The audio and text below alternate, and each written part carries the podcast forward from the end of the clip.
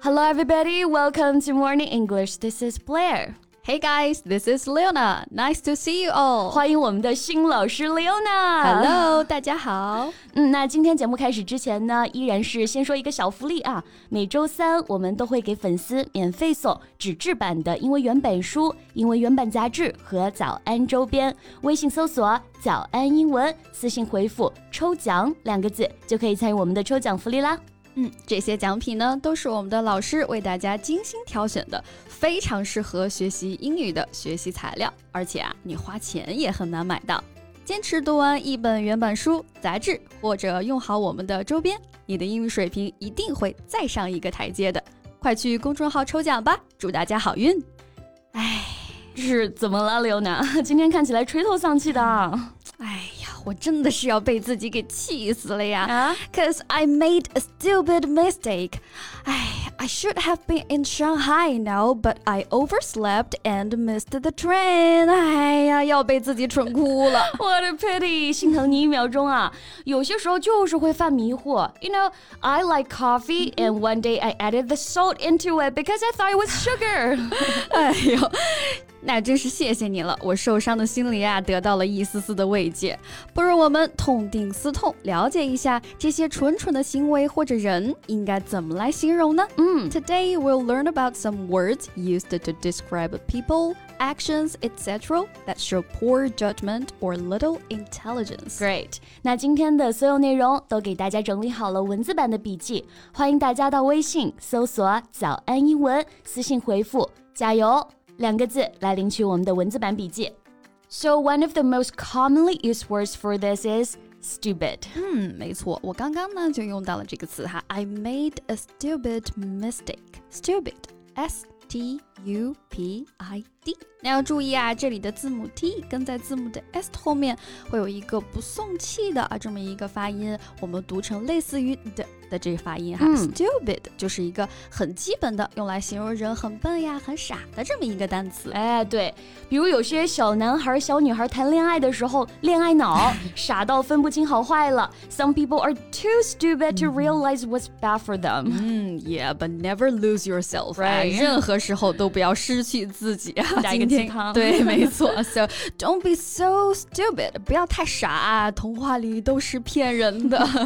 那我们刚刚提到的 stupid，嗯，in informal situations, if you think someone is extremely stupid, you can say that they are out of their mind. Yeah, out of mind，已经到失去理智，比较疯狂了，crazy and not reasonable。呀比如说工作当中啊，犯了一个比较严重的错误的时候， 哎，激怒到了老板了，对吧？嗯他可能就会说，What are you doing? Are you out of your mind? 我感觉已经开始后背发凉了。哎呦，那我像我们刚才提到的啊，crazy 疯狂的，对吧？嗯其实呢也有 stupid 意思，比如说呢，买一个大件儿的东西的时候，不加思索，对吧？嗯直接付钱，这是不是疯狂的有点傻呀、嗯 y e a h so you can say you are crazy to buy a house without seeing it. Wow, I dream to be rich enough to be crazy.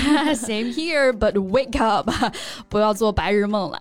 那其实呢，我觉得啊，这个傻傻的，有时候也会让人觉得傻的可爱呀，可爱对不对？对哎，这个时候呢，你就有可能会忍不住说上一句 “You silly girl” or “silly boy”。啊，这个表达是带着很宠溺的那种感觉啊。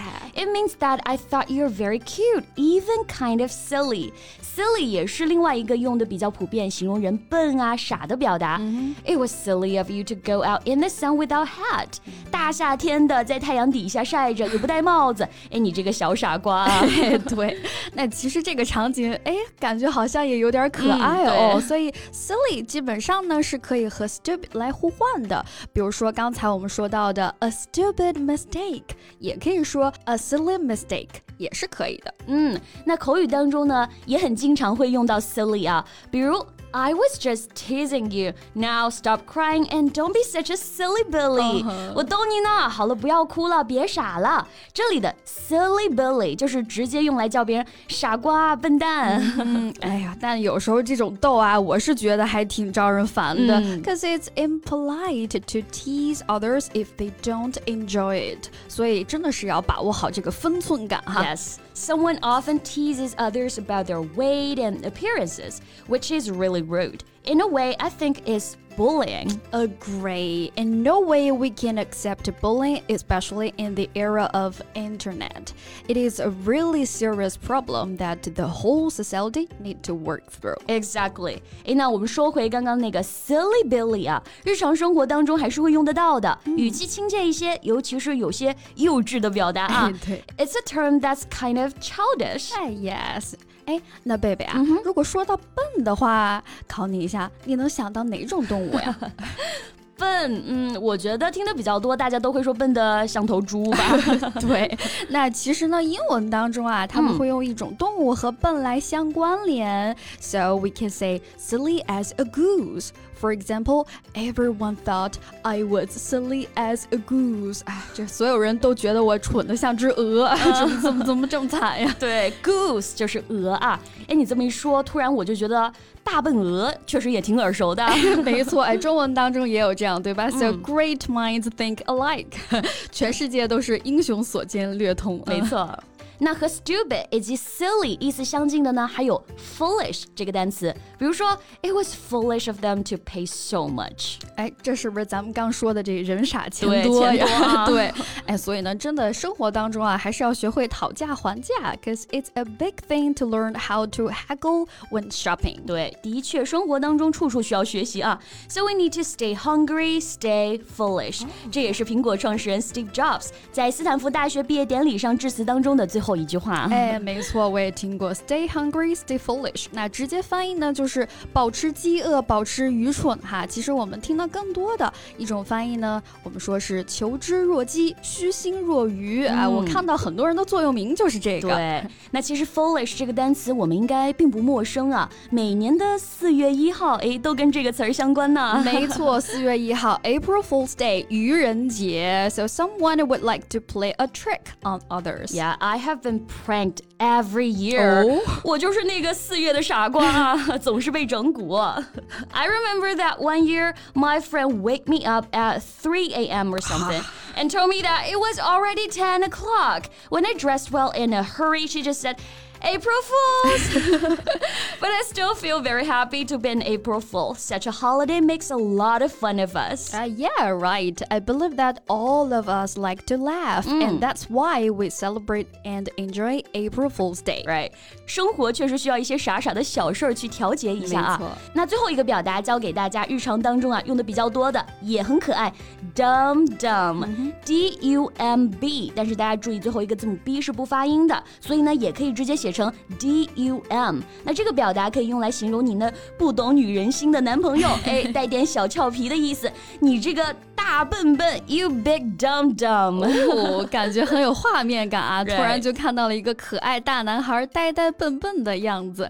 那说到这个呆呆笨笨的大男孩，哎，这个形象在一部美国电影当中就有呈现了。嗯，那贝贝，我们来一个默契大考验哈，看你能不能猜到我说的这是哪一部电影啊？Well, I guess it's Dumb and Dumber, is it right? 哇 you can read my mind。没错啊，就是阿呆与阿瓜。瓜瓜。哎，So I recommend this movie, a classic comedy of Jim Carrey's。对，是 Jim Carrey 的成名之作了，可以完全放轻松去感受简单的快乐啊。那 dumb 这个词呢，它也有哑的、沉默的这个意思，所以总会让人觉得呢有些木讷，嗯那种对呆呆的感觉。我们中文当中也有呆若木鸡这样的表达吗？哎，对，哎，那木鸡，难不成英文的表达是 dumb as a wooden chicken？ That's right.